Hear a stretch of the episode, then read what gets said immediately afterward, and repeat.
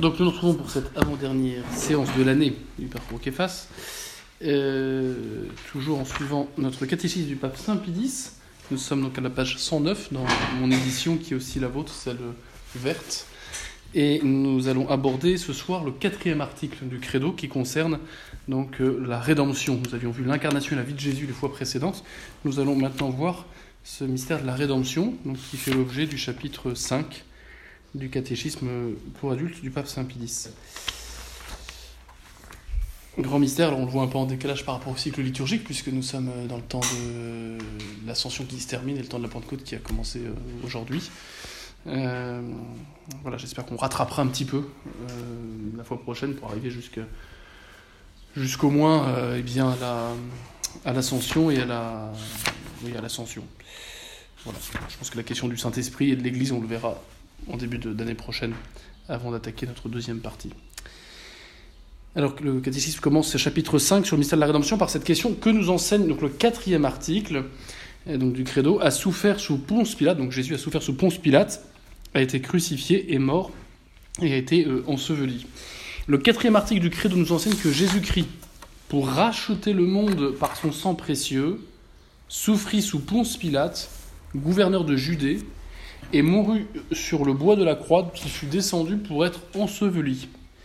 Donc c'est une réponse assez, euh, assez simple, assez précise, qui insiste euh, sur le fait que Jésus, n'étant qu'une personne, euh, tout son être, si je puis dire, a une dignité infinie. Et le sang précieux dont il s'agit, c'est le sang d'une humanité unie hypostatiquement à la divinité de la deuxième personne de la Sainte Trinité. Donc son humanité est adorable à ce titre, et, son sang qui en fait partie également. Ce sang qui est la, la ce, sang qui est le, signe tangible, de, on va le redire, hein, de, son amour pour nous et qui résume ce mystère de la rédemption, puisque c'est la façon la plus tangible euh, dont, il montre, euh, dont il montre son amour pour nous euh, et ce qu'il a fait pour nous, par cette effusion de sang, justement, qui est le signe de cette vie donnée.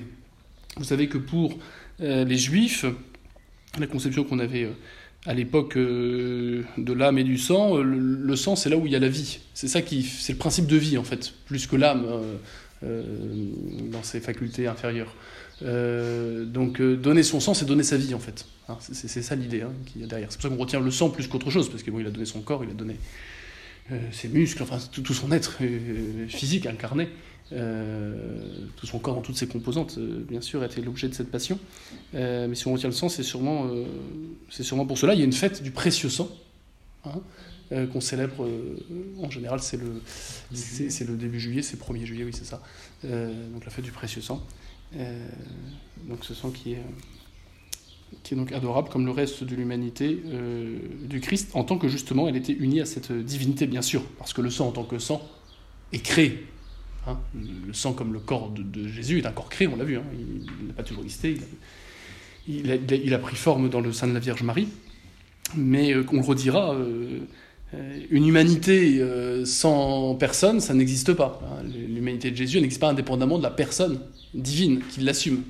Et donc euh, est unie hypostatiquement bah, à, ce, sang et, et, à tout ce qui constitue l'humanité du Christ, eh bien, y est unie la divinité par l'entremise de sa, personne, si je puis dire. Voilà pourquoi ce sang est qualifié de précieux et pourquoi on retient le sang, encore une fois, parce que c'est le signe le plus manifeste euh, de l'amour de Dieu pour nous et de ce qu'il a fait pour nous sauver. On en reparlera après. Souffrir sous Ponce Pilate, c'est pour bien insister sur le caractère historique, bien sûr, hein, et situable dans le temps et dans l'espace, de ce mystère de la rédemption. Euh, il faut tenir l'historicité de la Bible en général, et, et, particulièrement les évangiles, qui ont tout à fait en plus un genre historique, et, et, et qui est la condition euh, eh bien de l'adhésion à ces mystères, qui suppose euh, bah, d'être crédible et donc d'être euh, situable dans le temps et dans l'espace. Euh, pour ce qui est des mystères euh, liés à la vie du Christ, j'entends. Donc dans l'incarnation que la rédemption. Voilà, souffrit sous Ponce Pilate, donc qui était le gouverneur de la Judée, représentant l'Empire romain pour cette région-là, euh, et mourut sur le bois de la croix, donc ça nous dit bien le mode du supplice qui était réservé, euh, ce supplice était réservé, vous savez, aux esclaves. Hein. C'était un, mode de mise à mort qui était un des plus ignominieux, on va en reparler. Euh, car c'était une mort lente par asphyxie qui se produisait.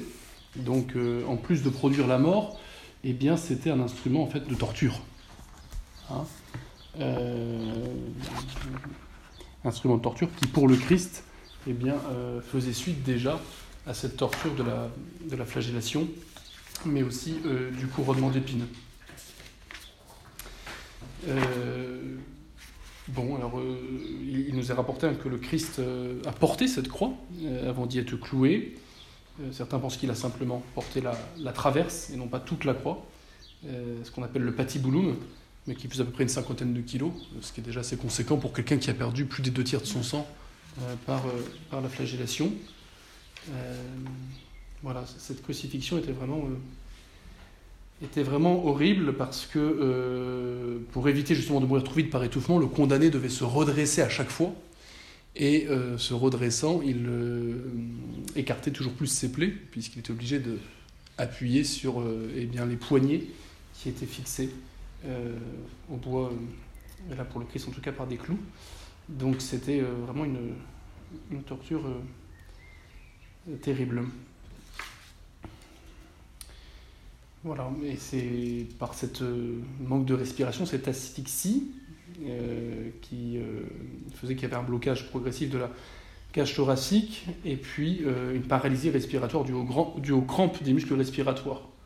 D'où parfois des, représentations très réalistes de la Passion du Christ où on voit l'abdomen du Christ complètement déformé, avec un creux et tout le reste complètement remonté. En fait, c'est pour mettre en, valeur cette paralysie respiratoire qui entraînait des crampes avec des, souffrances insupportables.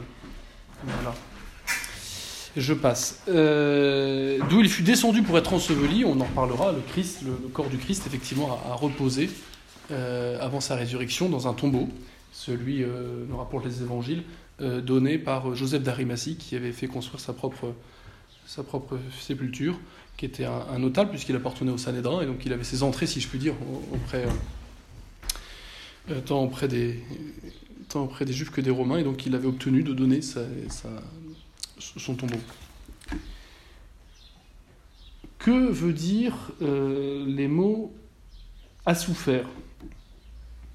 Les mots a souffert expriment toutes les peines souffertes par Jésus-Christ dans sa passion. Euh, ce sont des souffrances euh, qui ont été très complètes, dans leur étendue, et très intenses, bien sûr, tant par euh, leur cause que par celui qui les euh, subissait. Euh, très complètes ces souffrances parce qu'elles sont tant physiques que morales que psychologiques.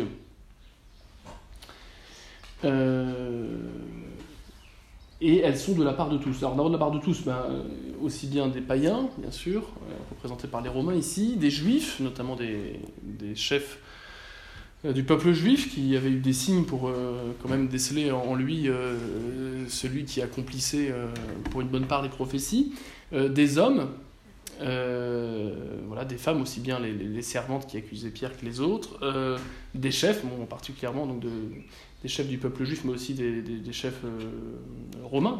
Le Ponce Pilate c'était quand même des chefs en son en sa région, si je puis dire, souvenez-vous aussi Hérode, des serviteurs, bien sûr, qui vont se moquer de lui, et puis euh, du peuple en général, de cette foule qui s'amassait, qui se moquait de lui, le prenant pour un fou, et puis de tous les hommes.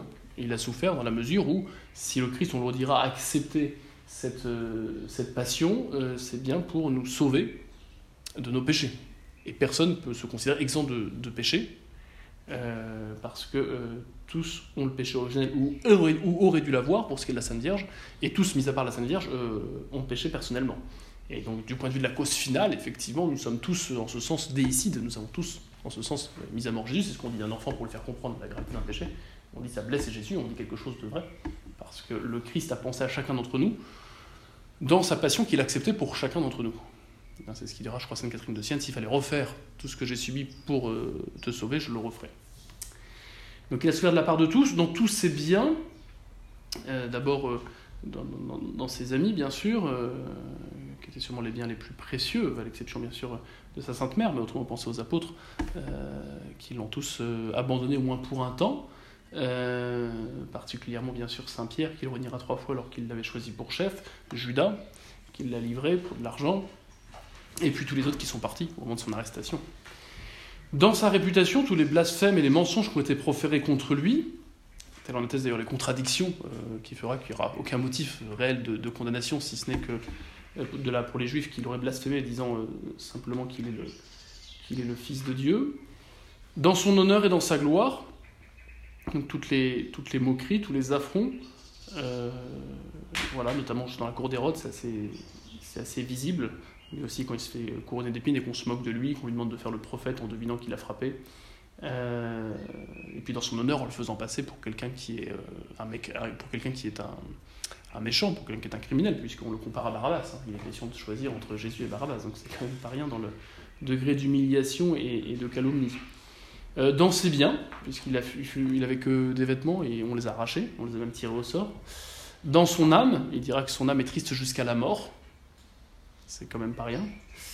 Euh, on en reparlera un petit peu après, mais cette tristesse du Christ, euh, elle, est terrible parce euh, elle est proportionnée à l'amour qu'il a de son Père qui est blessé par le péché, proportionnée à l'amour qu'il a pour le pécheur qu'il vient sauver.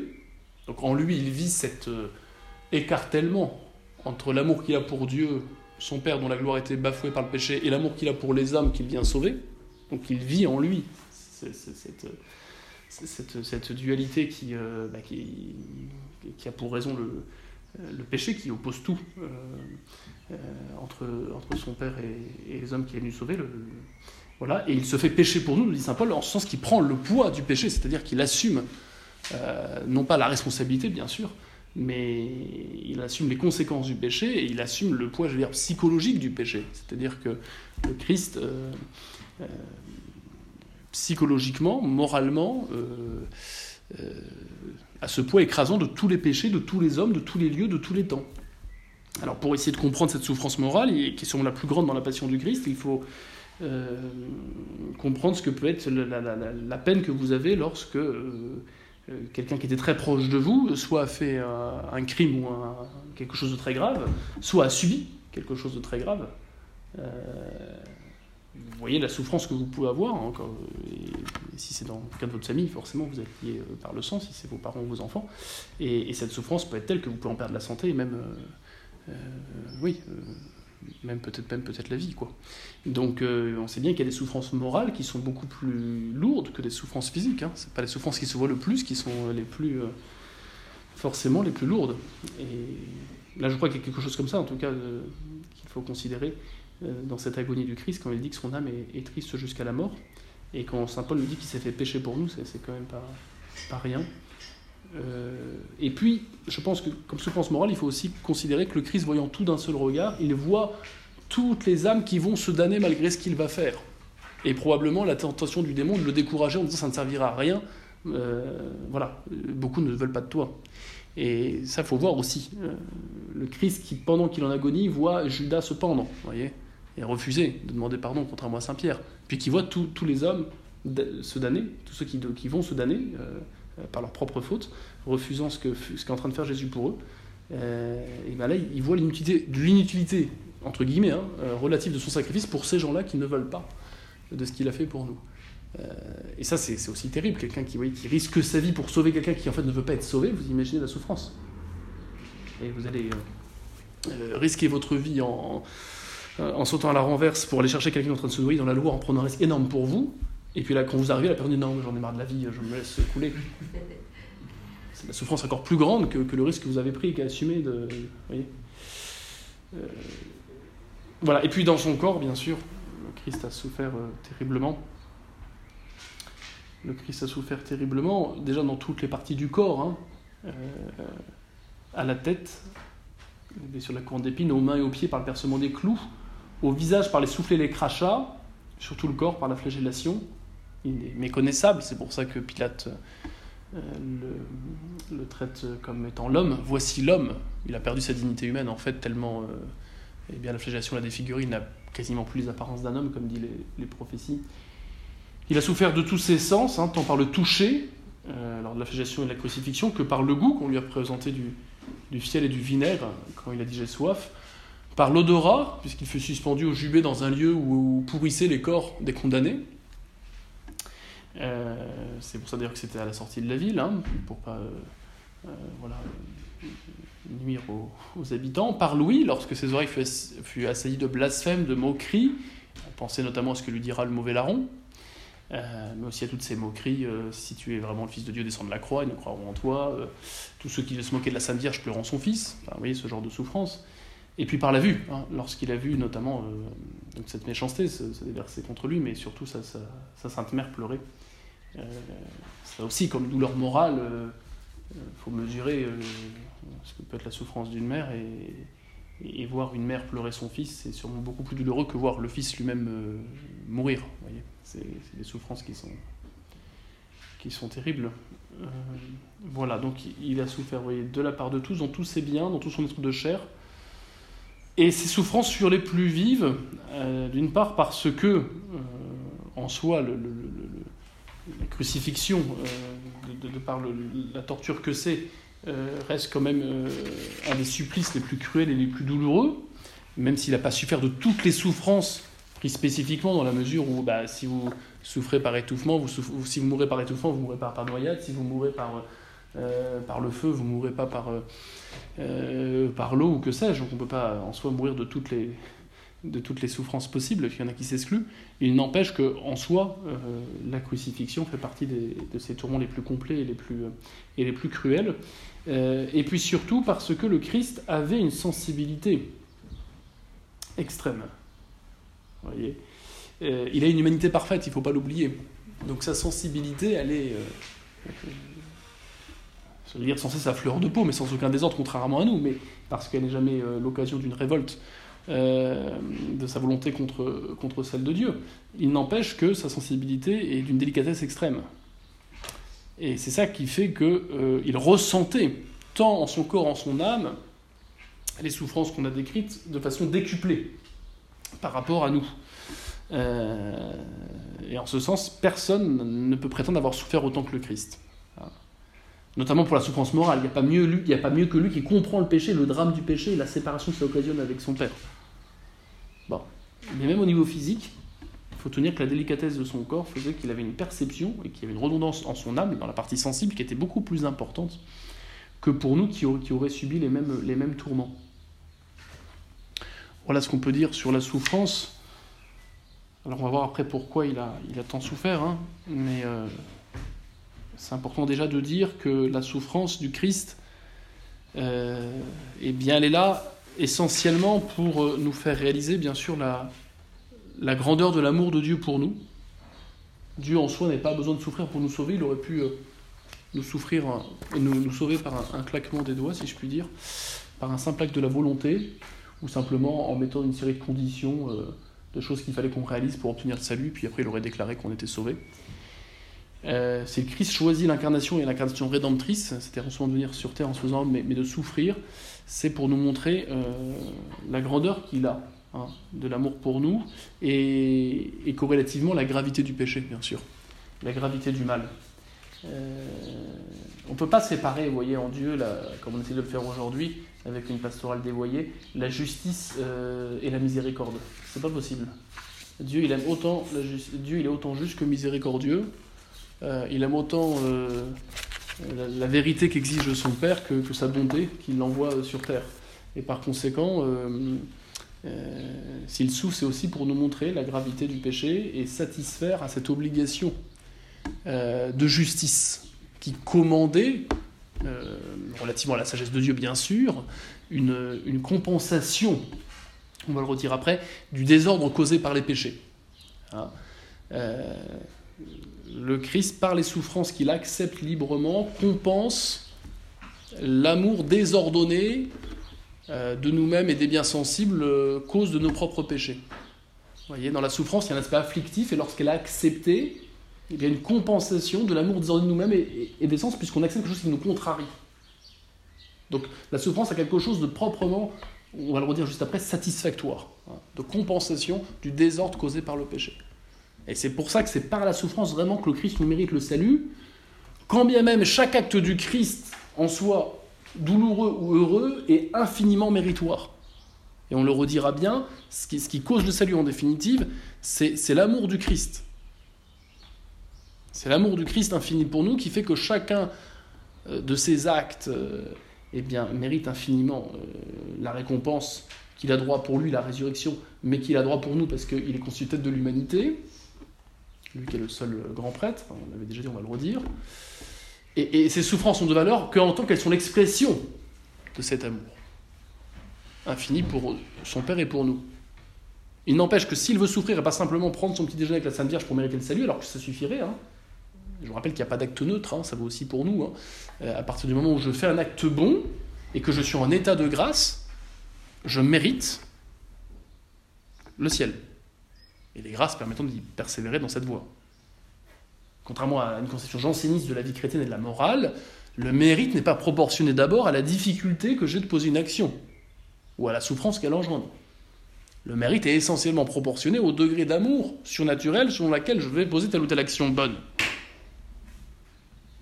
Il n'empêche que l'aspect douloureux, afflictif d'une bonne action va plus proprement compenser le désordre dû au péché, qui est un amour désordonné, excessif de moi-même ou d'un bien sensible.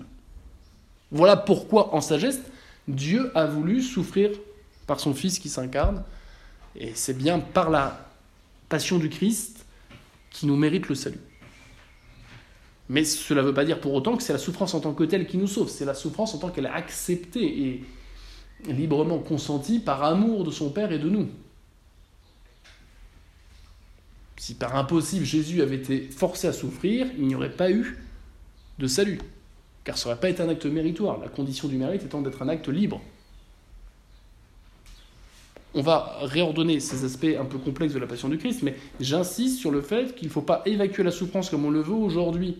En en faisant un simple acte de compassion, Jésus qui se fait solidaire des hommes, euh, des pauvres et des ouvriers, non, la souffrance, elle a en sagesse et dans le plan de Dieu pour nous sauver, une valeur proprement compensatrice du désordre occasionné par le péché. Et donc c'est pas un hasard que Jésus nous sauve d'abord par la croix plus que par la crèche.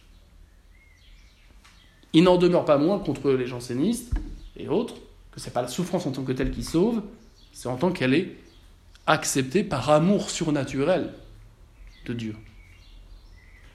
Voilà, il faut toujours tenir l'équilibre.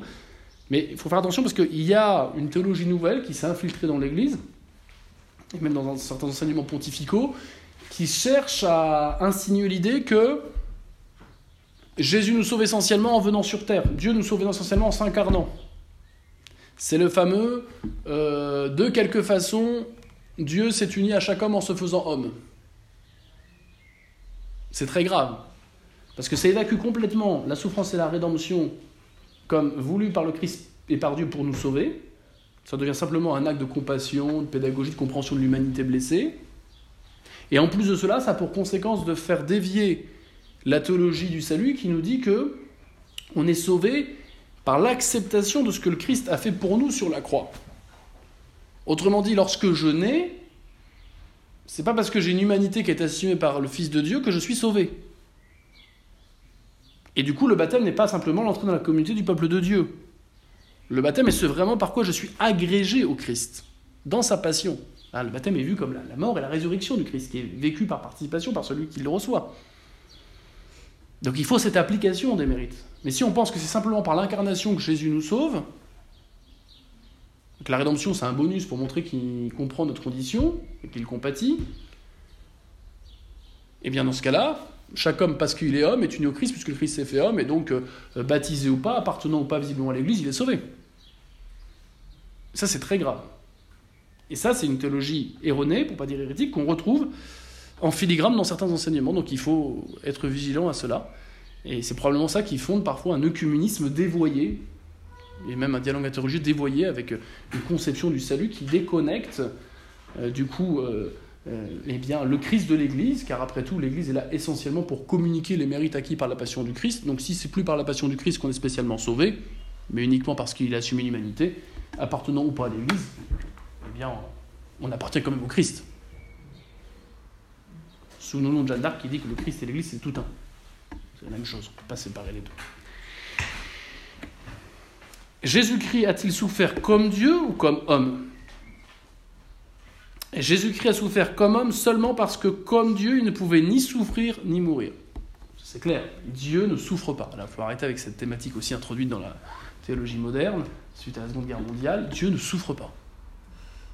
C'est contraire à, toute philosophie saine concernant euh, Dieu, qui est établi comme la cause ultime de tout être. On l'avait vu lorsqu'on avait vu les cinq façons de démontrer l'existence de Dieu. On aboutit à chaque fois à un être qui, par nature, ne peut pas ne pas être, et la cause de tout être et de toute perfection, et qui par conséquent ne peut pas changer.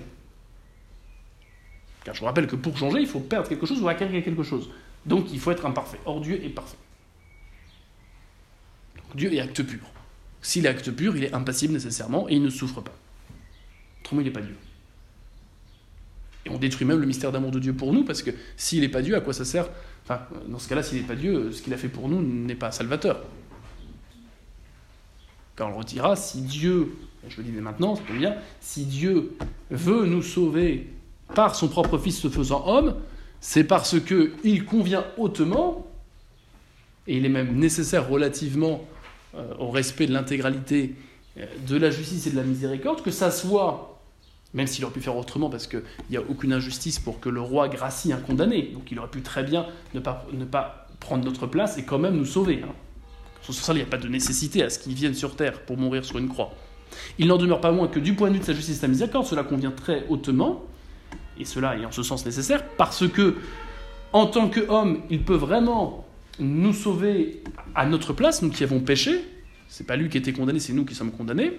Donc il fallait qu'un homme soit celui qui nous sauve, et qu'en même temps, d'un certain point de vue, le péché étant une offense infinie, parce que, euh, offensant Dieu lui-même, qui a une dignité, une gloire infinie, le péché étant une opposition à cette gloire infinie, il est euh, d'une gravité infinie, et en ce sens, euh, il fallait que ça soit un Dieu. Car il n'y a que Dieu qui peut, avoir, qui peut poser un acte ayant une valeur infinie.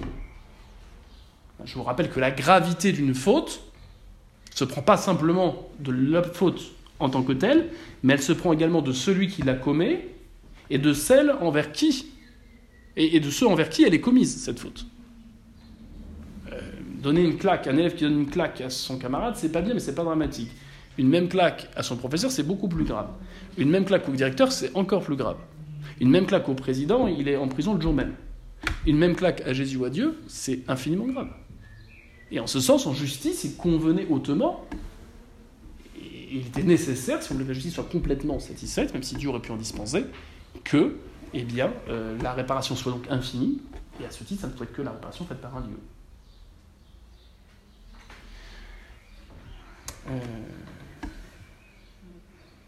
Voilà, donc euh, euh, c'est bien comme homme qu'il a souffert, mais c'est comme Dieu que cette souffrance a une valeur infinie. Parce que ce n'est pas l'humanité qui agit indépendamment de la personne divine qui assume cette humanité. Ah, c'est pas votre main qui tape quelqu'un, c'est votre personne qui tape quelqu'un par la main. Eh bien, c'est bien la personne divine qui, par l'humanité qu'il assume, euh, souffre cette passion par amour de son Père et pour nous. Et donc, on comprend bien que cette souffrance, du coup, elle, a, elle est celle d'un homme qui est Dieu, donc elle a bien une valeur infinie. Quand bien même elle n'est possible que parce que il a assumé l'humanité. Vous voyez le, toujours la ligne de crête qu'il faut tenir dans l'explication d'un mystère qui reste mystérieux, mais on peut dire quand même beaucoup de choses, euh, qui n'atteint rien à ce qu'on doit maintenir de Dieu et qu'on sait par la saine raison et qu'on sait par la révélation, à la fois à savoir qu'il est parfait et immuable, et en même temps ce qu'on sait de par euh, l'humanité qu'il a assumée par, euh, par amour de Dieu pour restaurer sa gloire et par amour des hommes pour les sauver du péché. Mais en tant que Dieu, il peut ni euh, souffrir ni mourir. Cela dit, il n'est pas, pas faux de dire Dieu est mort ou Dieu a souffert pour nous. Parce que c'est bien la personne divine, la deuxième personne qui est vraiment Dieu, qui a assumé cette humanité, donc qui agit. C'est en vertu de ce qu'on a dit la fois sur la communication des idiomes. Ce que Jésus fait par nature humaine ou par nature divine, je l'attribue toujours à la personne divine. Et c'est ce qui permet d'expliquer sur contradiction des phrases de l'évangile où il parle parfois comme homme, parfois comme Dieu. Quand il dit euh, il n'a pas été d'office de l'homme de le révéler, même, celui-ci ne le connaît pas, il parle comme homme. Comme homme où il n'a pas reçu en science infuse l'heure du jugement de ce monde. Comme Dieu, il le connaît tout à fait. Quand il pardonne les péchés, bien sûr qu'il parle comme Dieu.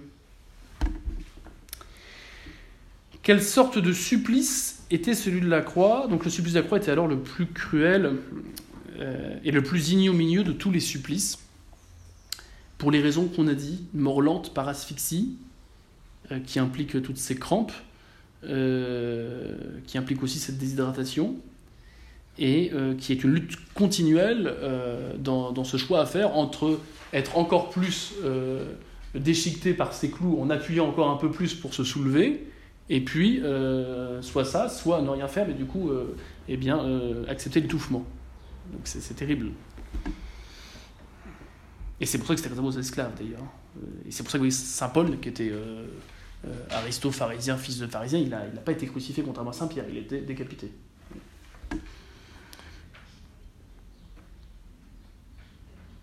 Qui est celui qui à Jésus-Christ à être crucifié? Qu'est-ce qui condamna Jésus-Christ à être crucifié?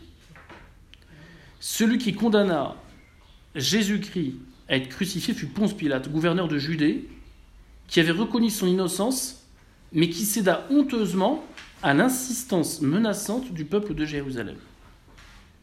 Donc là, on a du point de vue extérieur la cause efficiente morale, si je puis dire, celui qui va produire ce drame, non pas par ses mains, parce que ce n'est pas Pilate qui va crucifier Jésus avec un marteau, mais qui va donner l'ordre de sa crucifixion, ou qui va consentir euh, à cette demande en se lavant les mains, disons que c'est pas vraiment lui qui donne cet ordre, mais n'empêche que c'est sous son autorité qu'il hein, qu dit mot consent, puisqu'il était de son devoir de l'empêcher, il ne l'a pas empêché, il l'a même livré, euh, alors qu'il était convaincu de son innocence. Et c'est sûr que Pilate euh, est, la figure, à mon avis, l'archétype du libéral. L'archétype de celui qui veut concilier les exigences du monde avec les exigences de sa conscience éclairée. Lui qui a vu ce rappel euh, de par euh, sa femme Claudia qui avait fait un songe qu'il fallait pas avoir de souci avec cet homme juste. Il le pressentait déjà qu'il n'avait rien fait qui méritait la mort, il le dit lui-même. Donc dès le départ, il sait que cet homme, il faut l'épargner. Et dès le départ, il dit qu'il y a hors de question de se mettre la foule contre lui, manipulé par les juifs. On voit bien d'ailleurs la, perniciosité euh, de certains régimes politiques qui utilisent les masses. Bon. Et euh, il veut s'acheter donc euh, cette, ce consensus, cette paix de la part de cette foule euh, qui est remontée par les Juifs contre Jésus, de façon à garder son poste. Il veut concilier les deux. Et il se dit, je vais le châtier pour justement obtenir la compassion, parce que lui n'est pas un vicelard, et lui, en soi, d'une certaine façon, ça le répugne déjà à le condamner. Bon, il se dit, mais si ça peut lui permettre d'être évité, d'éviter le pire, la mort, et moi, d'être remplacé par un autre, euh, faisons cela. Et de concession en concession, il fait ce qu'il n'aurait jamais fait euh, du premier abord, à savoir condamner un innocent à la mort, euh, et un innocent qui dont il pressentait bien non seulement l'innocence, mais sinon la divinité, du moins l'autorité, la, j'allais dire la vénérabilité. Voilà. Hein. il ne trouve rien à redire dans, dans, ses paroles, il y a simplement une incompréhension, et il ne veut pas aller au-delà. Hein. quand il dit qu'est-ce que la vérité, c'est une question rhétorique. Et le Christ veut dire qui entend ma voix entend la vérité. Voilà. Mais en fait, il, a déjà fermé ses oreilles à la vérité parce que il sait déjà, que dise le Christ, ce qu'il va faire de lui, compte tenu du fait qu'il veut vivre d'abord en fonction du regard de la foule et non de celui de, Dieu tel que l'exprime sa conscience. Euh, donc là, il y a quelque chose de très fort quand il se lave les mains et qu'il le laisse condamner à mort, qu'il le fait condamner à mort alors qu'il ne l'aurait jamais fait. Euh, quand on va de concession en concession, ben, on finit par renier sa foi tout simplement. Et on finit par perdre son âme. D'où ces avertissements prophétiques du Christ. Hein, euh, à quoi sert à un homme de gagner la terre entière s'il en vient à perdre son âme, Mieux vaut craindre celui qui euh, euh, a le pouvoir de mettre à la gêne et le corps et l'âme plutôt que celui qui peut perdre que le corps. Qui rougira de moi euh, sur terre, je rougirai de lui devant mon Père. Bon, c'est clair. Hein celui qui n'est pas avec moi est contre moi. il y a la neutralité pour acheter la paix sociale et avoir voilà, ce, consensus. Eh bien, ça, mène toujours au drame. qui n'amasse pas disciples je ne suis pas venu apporter le paix, mais le glaive. C'est quand même des phrases très fortes hein, de notre Seigneur. On a le libéralisme. Attention, le Christ ne dit pas qu'il faut prendre l'épée pour euh, convaincre les gens de la foi, mais il dit que le choix suscité par sa venue implique d'accepter le glaive contre soi. C'est que euh, euh, voilà, beaucoup au nom de Dieu croiront rendre un culte en, persécutant les chrétiens. Ça se passe aujourd'hui avec l'islam, hein, et qui avait déjà été annoncé dans les Écritures. donc on ne peut pas être neutre. on ne peut pas être neutre pourquoi? Parce que tout humain, foncièrement, agit soit euh, en vue d'un bonheur qui est en Dieu, soit en vue d'un bonheur qui n'est pas en Dieu. Tout humain agit pour un but. Soit ce but, il m'ordonne tôt ou tard à Dieu, soit, soit, il me désordonne à Dieu. Et en ce sens-là, il n'y a pas d'acte neutre. Même boire, même manger, même courir, qui pourrait être en soi neutre, euh, fait par quelqu'un en chair et en os, soit c'est fait avec une bonne intention de façon mesurée et ça m'ordonne à Dieu, soit ça ne m'ordonne pas à Dieu.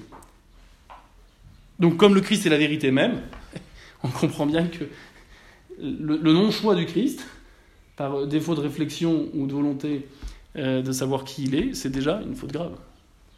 C'est ce que fait un peu Pilate en fait. Il ne veut pas juger du fond, ça l'intéresse pas. La vérité ne l'intéresse pas. Ce qu'il veut, c'est voilà, ne pas être reconnu coupable d'un crime contre un innocent et en même temps ne pas perdre sa place. Bon. Euh, qui céda honteusement à l'insistance menaçante du peuple de Jérusalem. Voilà. Voilà pourquoi le monde, vous voyez, hein, le monde qui est représenté par cette Jérusalem en furie euh, manipulée par le peuple juif est très ambivalent dans la Bible et dans l'Évangile. Hein. À la fois Jésus prie pour le monde, il est venu pour acheter ce monde, et puis en même temps, euh, qui est de ce monde n'est pas avec moi, vous êtes dans le monde et pas du monde. Hein. Vous voyez cette, cette ambivalence dès le départ.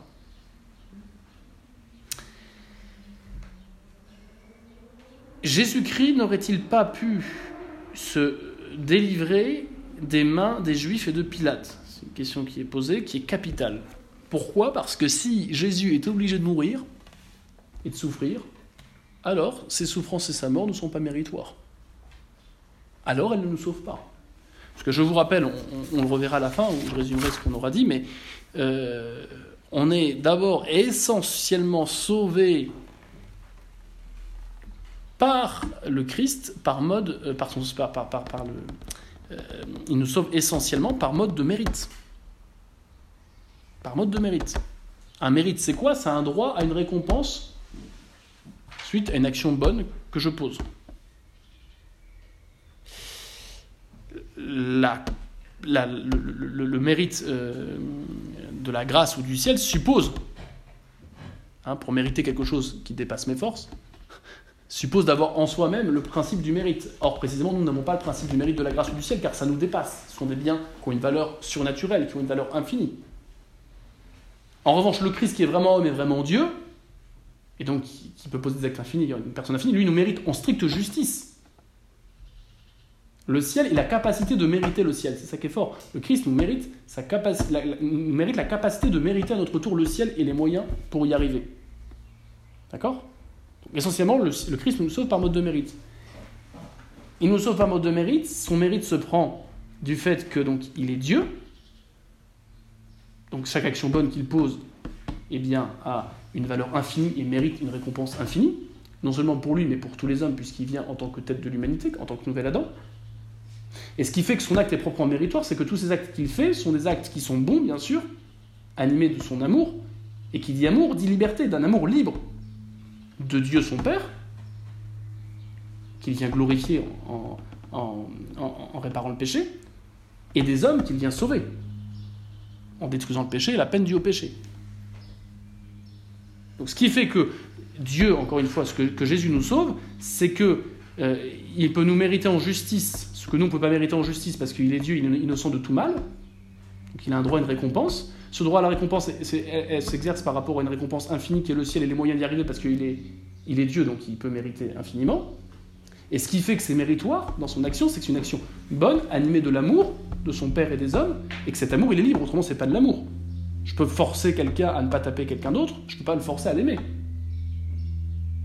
Je peux dire à quelqu'un, tu as bien du mérite de donner ton temps pour euh, donner euh, la soupe à ceux qui n'ont pas à manger, soupe populaire, je peux pas lui dire donne-moi un peu de tes mérites.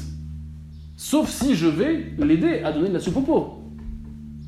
Donc le propre du mérite, c'est d'être personnel et causé par une action bonne mais libre. Le même prisonnier avec un pistolet sur la tempe à qui on fait distribuer de la soupe aux pauvres, il n'a pas de mérite. Il n'est pas libre. Donc si le Christ, si le Christ n'avait pas eu le choix que euh, de souffrir de la part de Pilate et des Juifs, alors, eh bien, ces souffrances n'auraient pas été méritoires. Ces souffrances n'étant pas méritoires, elles ne nous auraient pas acquis le ciel. La destruction du péché, de la peine du péché, et la capacité d'aller au ciel. Donc ça n'aurait servi de rien. Donc cette question est capitale. Et en même temps, on va le redire, Jésus ne s'est pas suicidé. Et Jésus n'était pas maso, il voulait pas souffrir pour souffrir. C'est pas lui lui-même qui se fouette ou qui se couronne d'épines ou qui se crucifie lui-même. Voilà pourquoi la question est posée. Alors on va lire la réponse. Jésus-Christ n'aurait-il pas pu se délivrer des mains des Juifs et de Pilate? Oui, Jésus-Christ aurait pu se délivrer des mains des Juifs et de Pilate. Mais sachant que la volonté de son Père éternel était qu'il souffrit et mourut pour notre salut, pour satisfaire les exigences de justice et de miséricorde dont je vous parlais tout à l'heure, il s'y soumit volontairement. Et même, il alla lui-même au-devant de ses ennemis et se laissa spontanément prendre et conduire à la mort. Vous voyez l'insistance du catéchisme de dire que le Christ est libre.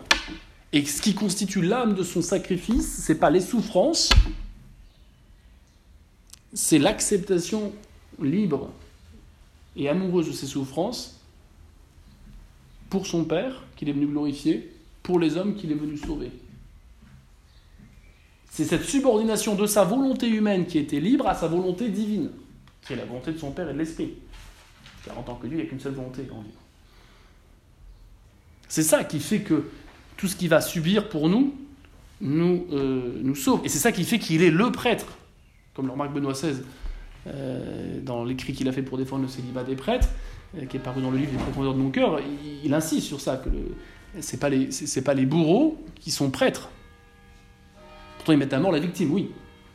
Et ce qui fait que le Christ est victime sur la croix, et qui nous offre du coup par mode de sacrifice, comme on le redira tout à l'heure, en nous réconciliant avec Dieu, c'est qu'il s'offre lui-même. Ma vie, nul ne m'apprend, c'est moi qui la donne. Et jusqu'au bout, il montre qu'il est maître de son heure. Plusieurs fois, il fuit quand on veut l'arrêter, c'est pas encore son heure. On veut le lapider, on veut l'arrêter, il se faufile, dit l'Évangile. C'est lui qui annonce à ses apôtres qu'il faut qu'ils se, le, se lèvent maintenant qu'ils ont dormi, après ne pas avoir pu veiller et prier une heure avec lui, parce que ça y est, son heure est arrivée il va à la rencontre de Judas. Et il dit à Judas, c'est par un baiser que tu livres le Fils de l'homme. Donc c'est très bien ce que ça signifie, il ne découvre pas du tout. Donc il a la pleine maîtrise des événements. Pas surpris par ce qui arrive en ce sens. C'est lui qui dit à Saint-Pierre, qui dégaine son épée, qui tranche euh, l'oreille du serviteur, ne sais-tu pas que si je voulais, j'aurais douze légions d'anges qui euh, agit par l'épée périra par l'épée, qui combat par l'épée périra par l'épée. Et il remet, dernier miracle tangible qu'il fait, c'est extraordinaire, il remet l'oreille au serviteur Malchus. Voyez, on parlait de la mauvaise foi de ceux qui l'arrêtent, c'est quand même extraordinaire. Jusqu'au bout, il donne un signe. Hein. Bon.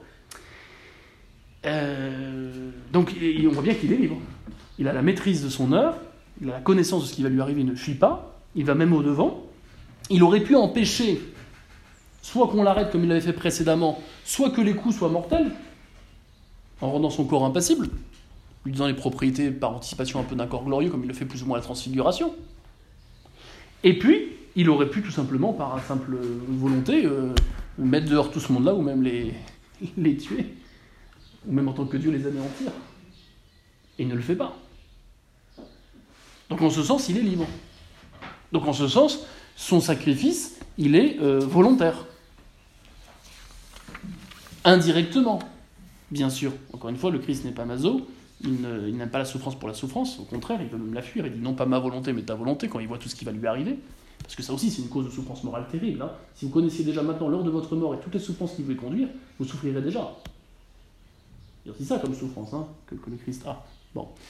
Donc ça, c'est sûr qu'il ne veut pas, directement, il ne veut pas ces, traitements qui vont le mener à la mort. Mais indirectement, il le veut parce qu'il les connaît, parce qu'il connaît ces événements, il ne veut pas les fuir, euh, il y va même au-devant.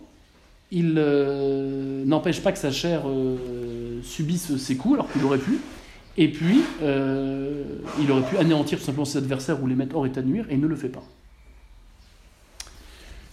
Donc en ce sens, ce qu'il a souffert, il l'a souffert librement, donc ses souffrances sont bien l'expression d'un amour libre, qui peut donc du coup, qui est donc du coup, pardon, méritoire.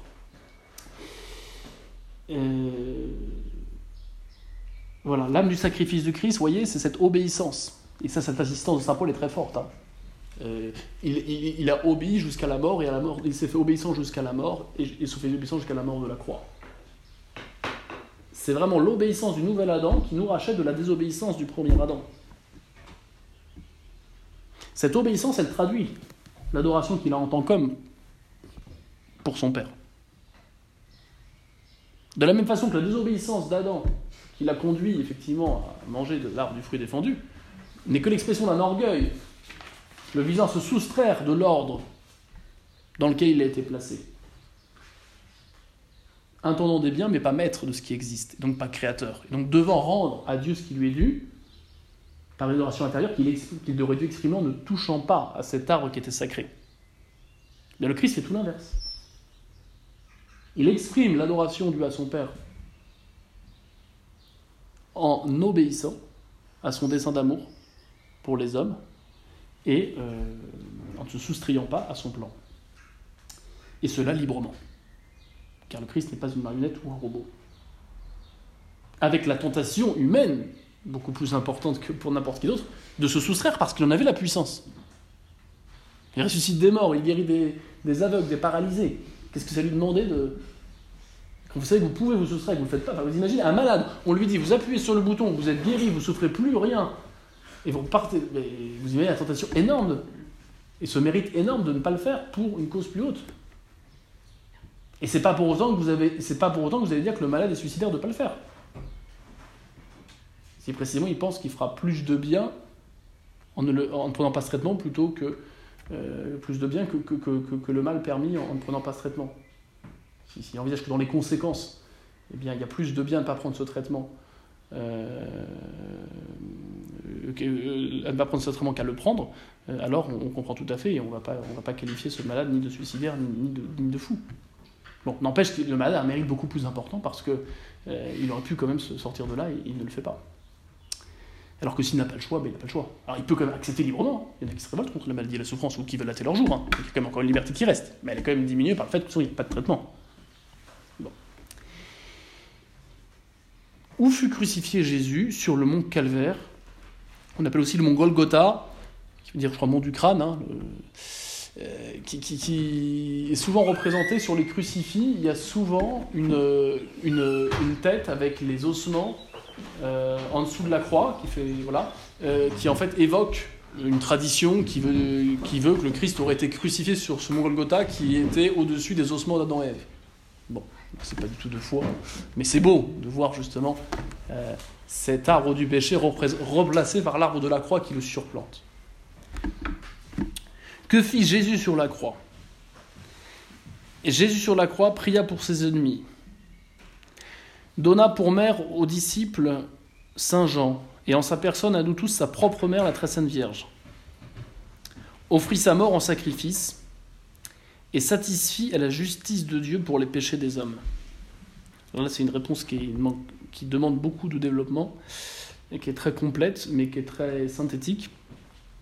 Bon, alors d'abord la façon dont Jésus vit ses souffrances, et vit cette ultime condamnation, euh, ben c'est effectivement une attitude tout à fait religieuse, hein, qui manifeste qu'il est en train d'accomplir euh, l'acte de religion par excellence, qui accomplissent tous ceux de l'Ancien Testament et auxquels se référeront tous ceux du Nouveau Testament.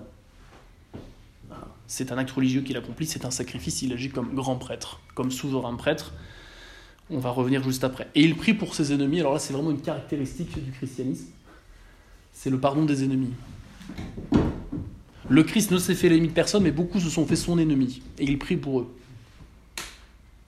Et pourtant, il n'a aucune passion aimante, il n'a aucun sentiment spontané d'amitié pour ces gens-là. Mais aucun désordre dans sa sensibilité, faisant que sa volonté est pleinement rectifiée par la charité, et elle veut uniquement le bien de ceux qui lui veulent son mal. Nous tous, par le péché qui le condamnons, mais là spécialement, bien sûr, euh, les Juifs et les Romains qui ont, euh, qui ont concouru immédiatement à, ce déicide. Euh, le, Christ prie pour eux. Ça, c'est comme extraordinaire. Père, pardonne-leur, ils ne savent pas ce qu'ils font.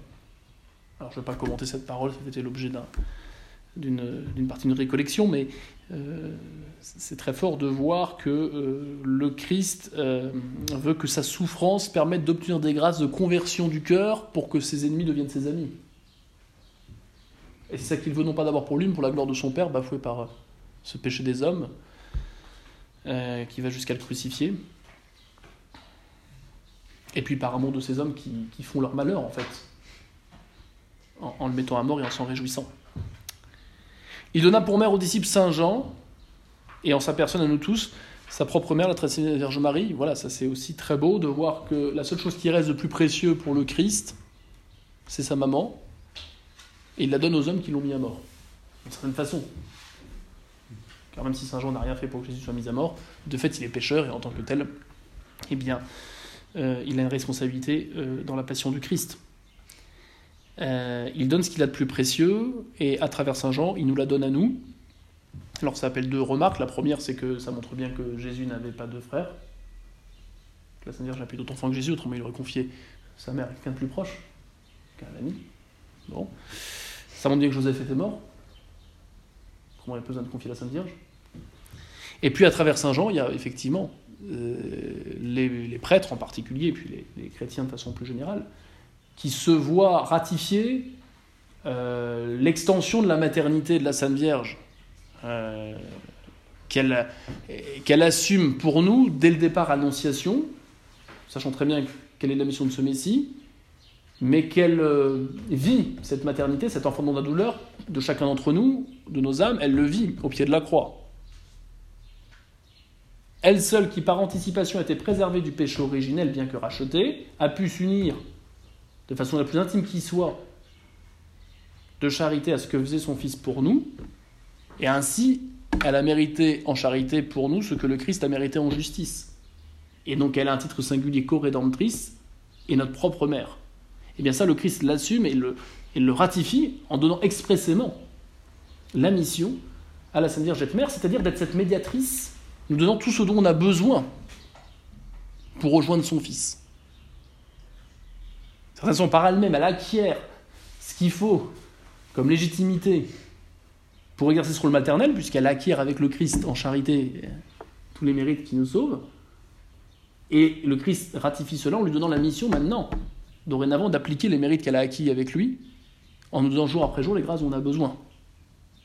Avec un rôle particulier pour l'Église naissante, la Sainte Vierge étant euh, vraiment euh, mère de l'Église, là, pour le coup, de façon très tangible. On voit dans les des apôtres au moment de la Pentecôte, justement, où elle était parmi eux. De toute façon, c'est par la Sainte Vierge que l'Esprit Saint a voulu se communiquer aux apôtres. Euh, bon, je développe pas plus, on en a parlé à la récollection mardi dernier avec les, dames, mais il y a vraiment cette, maternité qui est, qui est, voulue par, par Jésus, qui montre bien qu'on ne peut pas se passer du culte envers la Sainte Vierge si on est vraiment chrétien, et donc catholique, vraiment protestant. C'est pas quelque chose de surajouté, c'est pas une dévotion euh, optionnelle comme le serait euh, celle vis-à-vis de Sainte Thérèse ou de Sainte Jeanne d'Arc. Offrit sa mort en sacrifice. Il fait de sa mort un acte religieux, un signe sensible de sa reconnaissance du souverain domaine de Dieu qui s'étend à tout l'univers. Un sacrifice, c'est quoi C'est l'oblation extérieure plutôt l'immolation ou la destruction ou un changement opéré sur quelque chose, une bête, du bétail ou autre, offert préalablement à Dieu pour signifier le souverain pouvoir de Dieu sur toute la création, pour signifier que seul lui est créateur. Le, la mort du Christ est un sacrifice car il offre quelque chose de sensible, sa vie, son corps sur la croix, en reconnaissance de cette adoration qui est due à Dieu seul et qui a été bafouée par le péché, spécialement le péché originel qui est un refus d'adoration. Et cela traduit bien euh, son adoration intérieure. Pour permettre à chacun d'entre nous de pouvoir adorer de nouveau en esprit en vérité. Tel qu'il dira la Samaritaine, vient un temps où n'importe qui pourra adorer en esprit en vérité, ce ne sera plus à Jérusalem particulièrement euh, euh, qu'on honorera Dieu offrit sa mort en sacrifice et satisfit à la justice de Dieu pour les péchés des hommes. Cet aspect compensatoire est inhérente à la souffrance acceptée dont je vous parlais. Cette satisfaction qui est à la fois objective et à la fois subjective. Elle est objective parce que ce que donne le Christ, c'est quelque chose d'infini à Dieu. Puisque c'est une humanité assumée par une personne qui est divine. Donc sa vie a un prix infini et objectivement, il donne quelque chose d'infini à Dieu qui répare du coup infiniment le péché. Satisfaction qui est subjective parce que celui-ci étant innocent et Dieu lui-même, eh bien, ce don de la vie qu'il fait euh, et qui a une valeur infinie est accepté et plaît euh, à Dieu. Dieu a agréé ce, sacrifice, on en reparlera. Il a agréé cette satisfaction, pardon, et, on, le reverra avec la signification qu'a la résurrection, justement. Hein euh, qu'en est le signe manifeste. Satisfie à la justice de Dieu pour les péchés des hommes. Voilà. Donc vous voyez, on voit bien que il n'y a pas de justice sans miséricorde. Ou plutôt, il n'y a pas de miséricorde sans justice.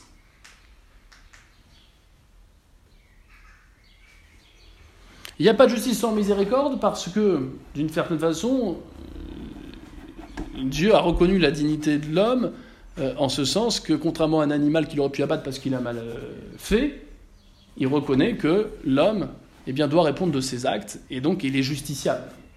Et, ça, et en ce sens, on comprend que Dieu donne à, l'homme une, consistance, une responsabilité, une dignité qu'il ne reconnaît pas aux autres êtres euh, terrestres. Bon.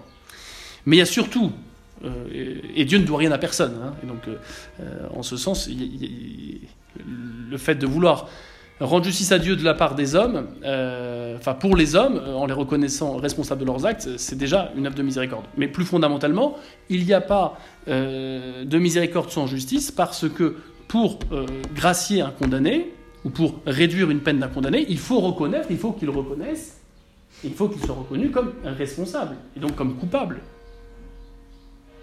Voyez? Donc on ne peut pas séparer les deux.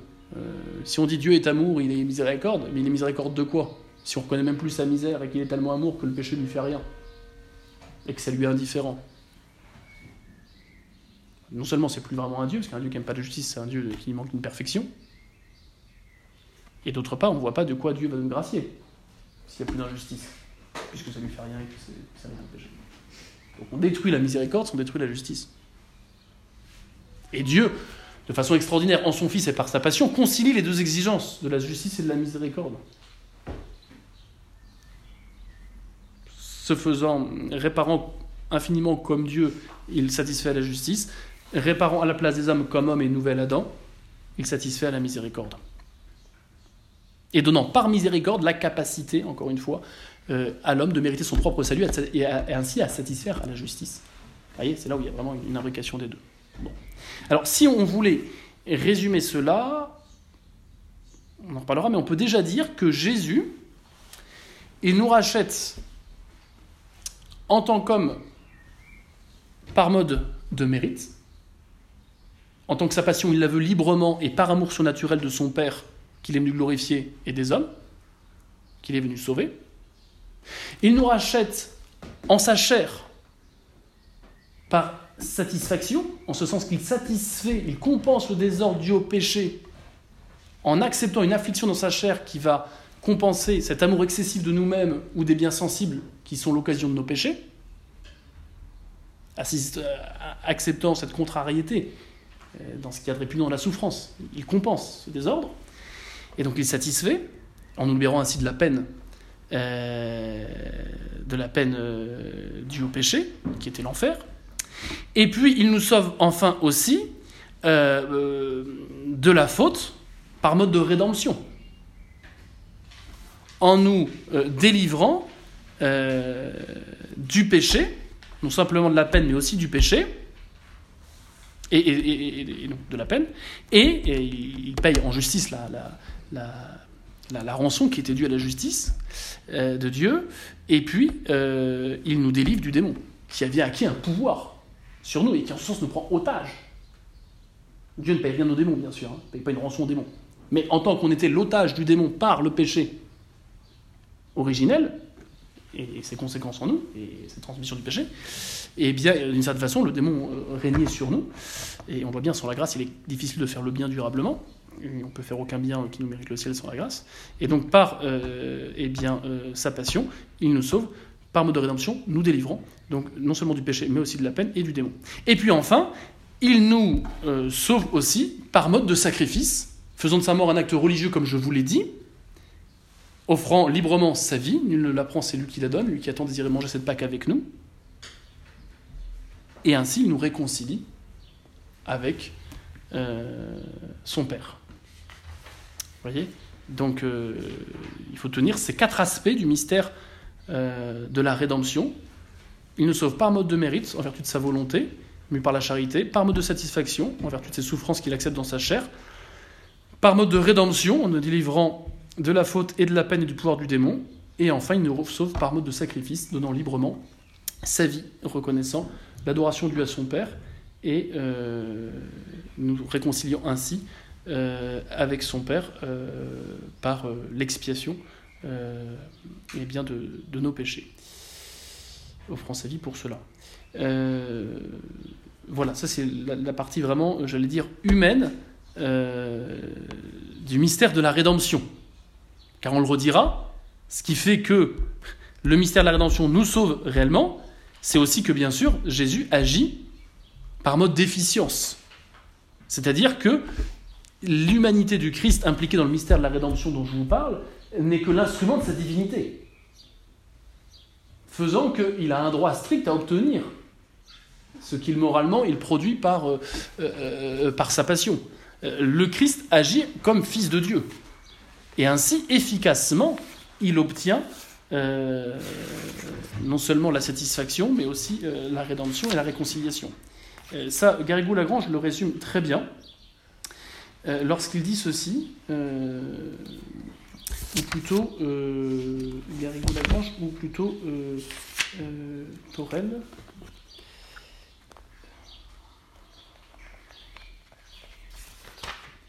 Oui, c'est plutôt Torel dans le bouquin que je vous avais conseillé quand saint Thomas parle du Christ. Voilà ce qu'il dit. pour bien montrer ce qui est important à considérer, bien sûr, dans, euh, dans la rédemption, à savoir euh, en plus de la, du, rôle incontournable de l'humanité du Christ dans le salut, euh, le rôle de sa divinité. Il dit voilà, cette, après avoir traité de l'agir du Christ selon ce qui relève du registre de la causalité morale, donc ce qu'on a dit, hein, le mérite, la satisfaction, la rédemption, le sacrifice, c'est l'ordre de la causalité morale, le moment est venu, dit Torel, de souligner ce qui relève de sa causalité efficiente, c'est-à-dire effectivement réalisatrice, effectivement efficace. La différence entre les deux est aisée à comprendre. Dans la première, le Christ homme agit comme cause principale. C'est Jésus en tant qu'homme qui est sur la croix, qui s'offre librement à son Père, qui subit en sa chair ce qu'il faut pour réparer nos péchés. Donc dans la première, le Christ homme agit comme cause principale, quoique seconde des actes qu'il pose, comme, comme nous dans la prière, bien que de façon incomparablement plus éminente. Il ne peut compter que sur Dieu pour donner à son mérite ou à sa satisfaction l'effet qu'il en espère. C'est pour ça qu'il prie en tant qu'homme Dieu son Père pour nous les pécheurs. Mais dans la seconde, en tant qu'il est Dieu, dit Aurel, son humanité agit au nom de sa divinité, et même de la Trinité entière dont elle est l'instrument. Son agir n'a plus besoin d'attendre son effet de quelqu'un d'autre. Il est efficace de salut par lui-même. Saint Thomas n'est pas parvenu du premier coup à une perception aussi claire de ce double rôle de l'humanité du Christ mais c'est son apport tout à fait propre dans cette, dans cette réflexion. Vous voyez, bien comprendre que le Christ euh, nous sauve de façon efficace, pas simplement comme homme qui a imploré la bonté de son Père eu égard à tout ce qu'il fait pour nous sauver, mais en tant que Dieu, et c'est bien les actes d'un Dieu, bien qu'il le pose par son humanité, il a ce droit en justice stricte d'obtenir ce pourquoi il fait tout ce qu'il fait pour nous, et donc d'obtenir le salut. Cet aspect divin le sacrifice du Christ, qui n'est pas objet immédiat de notre méditation parce qu'il n'est pas tangible, il est très important à souligner, il découle de ce qu'on a dit sur l'union hypostatique et sur le mystère de l'incarnation, je n'y reviens pas. Je termine là, nous, nous, verrons la prochaine fois ce qui découle de ce que nous avons dit, donc ça sera euh, assez euh, rapide. Euh, on, redira un petit mot sur les raisons du choix d'une telle souffrance, pourquoi avoir souffert vraiment autant? Et on redira quelque chose sur, sur les autres façons dont Dieu aurait pu nous sauver. Je m'en arrête là parce que le temps passe trop vite.